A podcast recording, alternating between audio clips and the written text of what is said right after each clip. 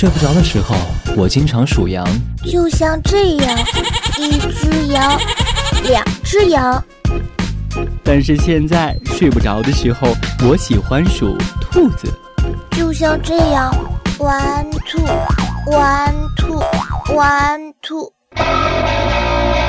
睡不着就听玩兔电台。I like it.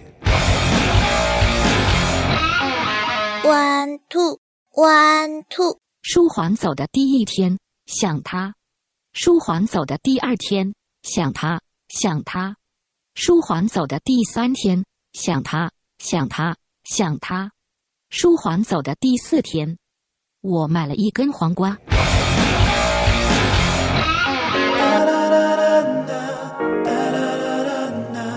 大家早晨、午后、晚间好，这里是玩兔电台，我是周末。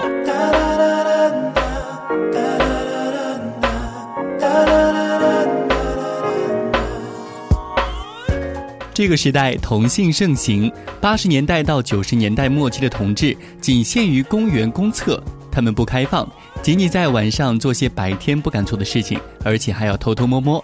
到了九十年代末，同志有了大变化，网络流行，找同志也不局限于公厕了，开始在网站当中寻找，寻找性伴侣，寻找自己的另一半。二十一世纪，中国同志大翻身，酒吧、浴室、聊天室。中国同志慢慢的浮出水面，社会谈到同性也不再色变，这要感谢两位人物张国荣还有李银河。张国荣的自杀事件让大家知道，在这个社会上有这么一群人，他们生活在黑暗里，他们没有错，只是喜欢同性而已，而且他们是这个社会的中坚力量。中国社会学家李银河为同志大翻身，他出书提倡同志婚姻，让同志这个事情出现在各个媒体的头版头条。虽然没有通过，社会并不认可，可是也让全社会知道，同志在这个社会上并不罕见，他们就生活在我们的周围，他是我们的兄弟姐妹。据专业调查数据显示，在中国社会，每一百个二十到四十岁的男人当中，就有四到六个同志。断背山导演李安说过：“每个人心中都有一座断背山。”也就是说，在每个人的心中都有一个同志情节。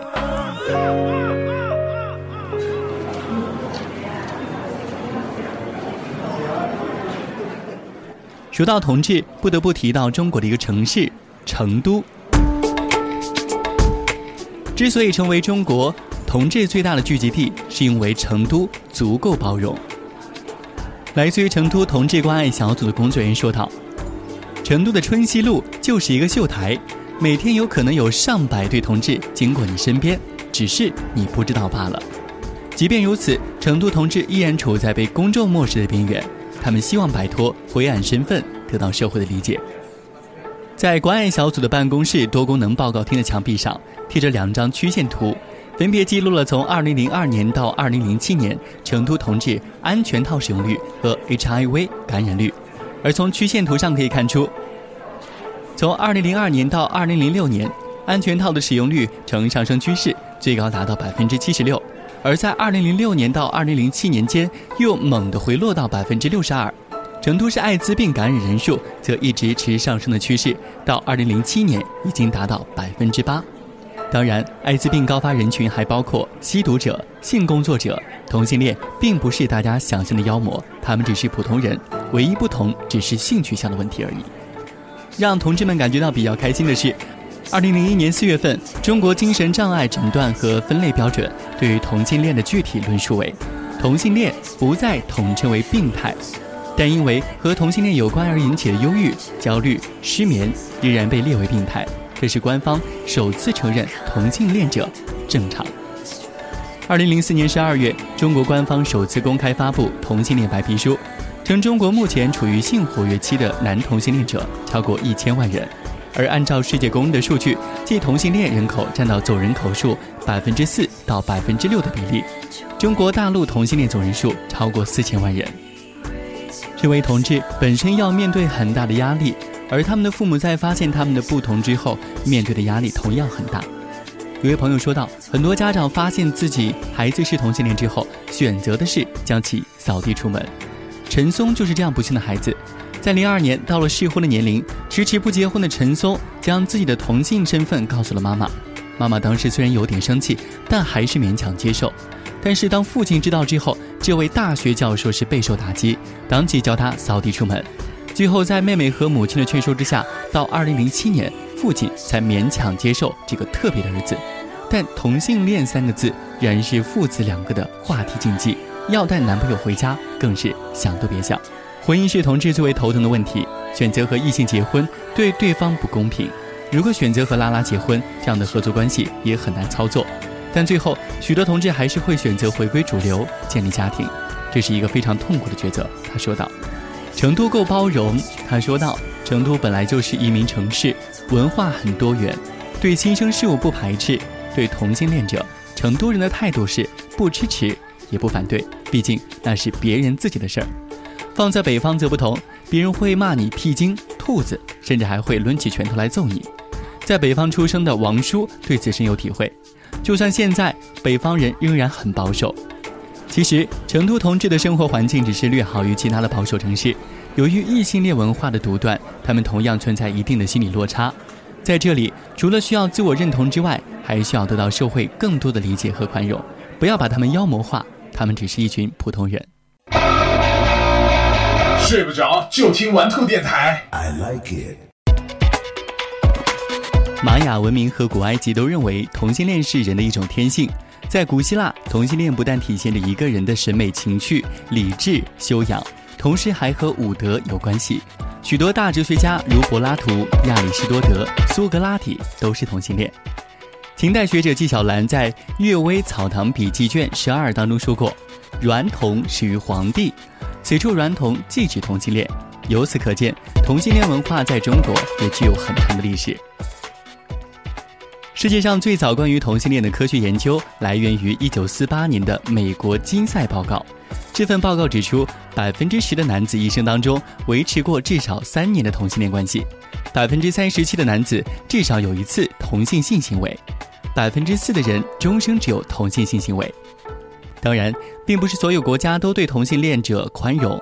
在伊朗、毛里塔尼亚、苏丹、索马里、尼日利亚。沙特阿拉伯、阿联酋等七国，同性恋是要被处以死刑的。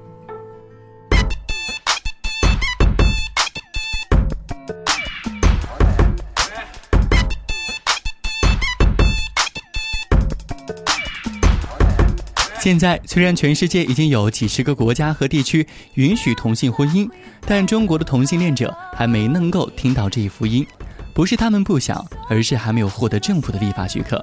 另外，长期的儒家思想伦理观也决定了同性婚姻的非主流。中国同志什么时候可以结婚？这是目前中国同性恋者最关注的一个问题。说到同性婚姻，我们要再次感谢李银河。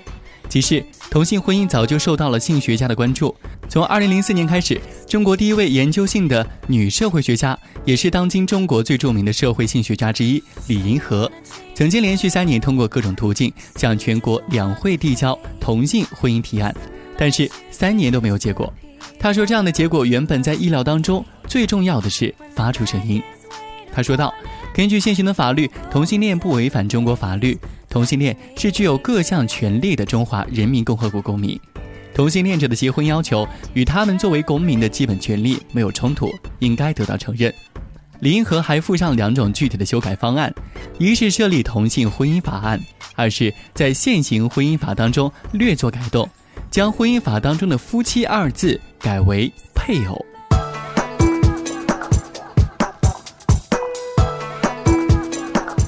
同性恋只不过是同性恋者选择的一种方式，他们和普通人最大的区别，可能只是大多数人是右撇子，而他们是左撇子。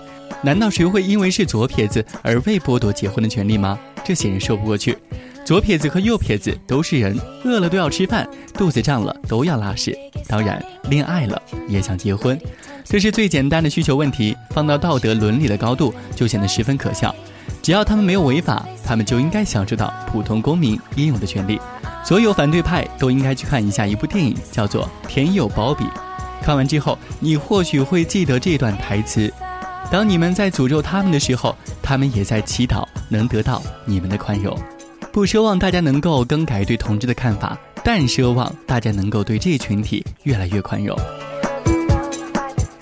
我是周末，祝各位早安、午安、晚安。